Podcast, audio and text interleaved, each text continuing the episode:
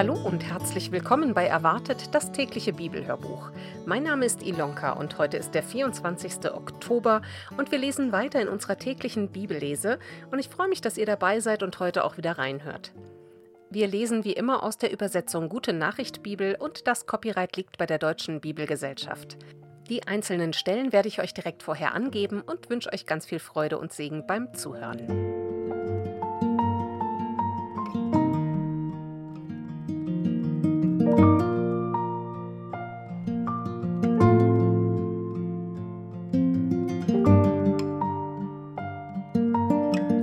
Lesen aus dem zweiten Timotheusbrief von Kapitel 2, Vers 14 bis Kapitel 3, Vers 17.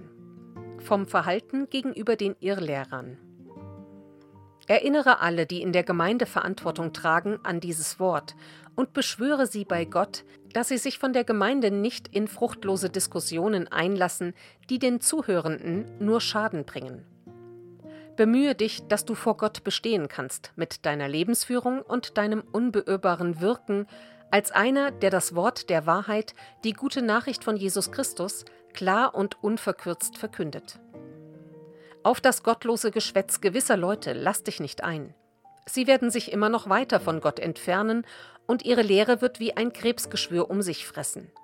Ich denke zum Beispiel an Hymenäus und Philetus, die von der Wahrheit der guten Nachricht abgeirrt sind, wenn sie behaupten, unsere Auferstehung sei bereits geschehen. Damit bringen sie manche vom wahren Glauben ab. Aber das sichere Fundament, das Gott gelegt hat, ist unverrückbar. Es trägt den Abdruck von Gottes Siegel, auf dem zu lesen ist, der Herr kennt die, die zu ihm gehören. Und wer sich zum Namen des Herrn bekennt, muss aufhören, Unrecht zu tun. In einem großen Haushalt gibt es eben nicht nur Gefäße aus Gold und Silber, sondern auch solche aus Holz und Ton.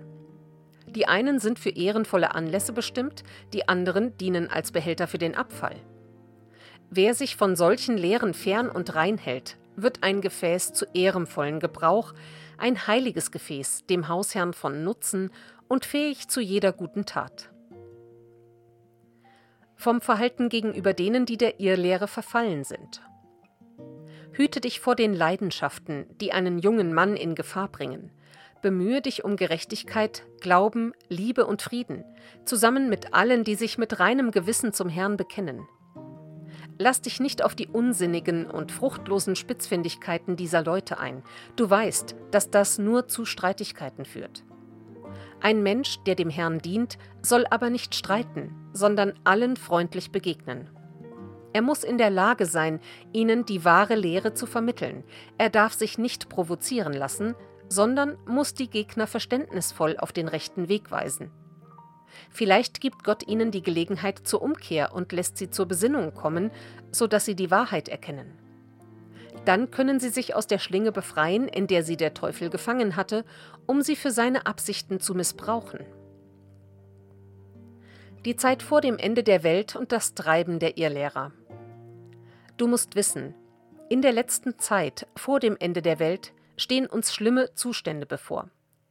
Die Menschen werden selbstsüchtig, geldgierig, prahlerisch und eingebildet sein. Sie werden Gott lästern, ihren Eltern nicht gehorchen und vor nichts mehr Ehrfurcht haben.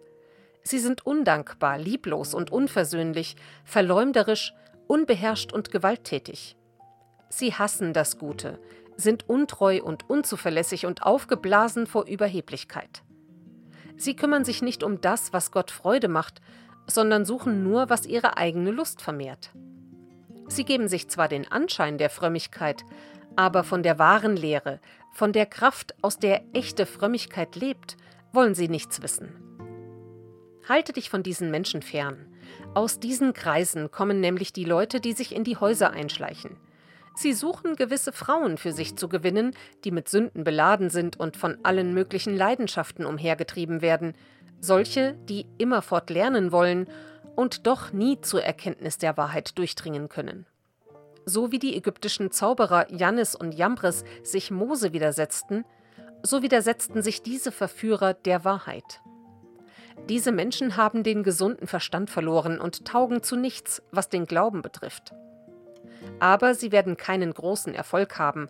Es wird noch allen offenbar werden, dass sie im Unverstand handeln, genauso wie sich das bei den Ägyptern gezeigt hat. Orientierung am Vorbild des Apostels, an der überlieferten Lehre und an den heiligen Schriften. Du aber hast dich an meiner Lehre, meiner Lebensführung und meinem Lebensziel ausgerichtet.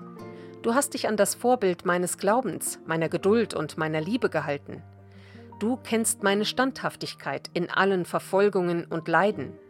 Du hast es in Antiochia, Ikonion und Lystra miterlebt und weißt, was ich dort alles durchstehen musste. Und aus all diesen Gefahren und Leiden hat mich der Herr gerettet. Alle, die in der Bindung an Jesus Christus ein Leben führen wollen, das Gott gefällt, werden Verfolgung erleiden.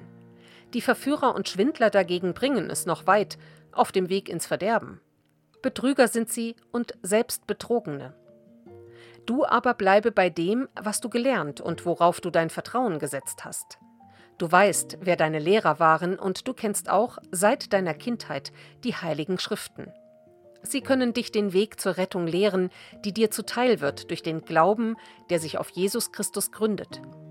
Sie dienen dir aber auch bei deiner Aufgabe als Lehrer der Gemeinde, denn jede Schrift, die von Gottes Geist eingegeben wurde, ist nützlich für die Unterweisung im Glauben, für die Zurechtweisung und Besserung der Irrenden, für die Erziehung zu einem Leben, das Gott gefällt.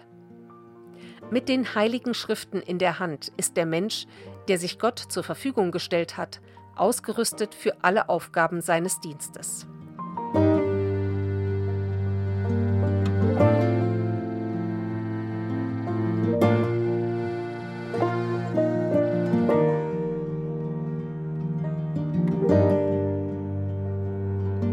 Soweit der heutige Bibeltext. Die Losung steht heute in Psalm 40, Vers 6.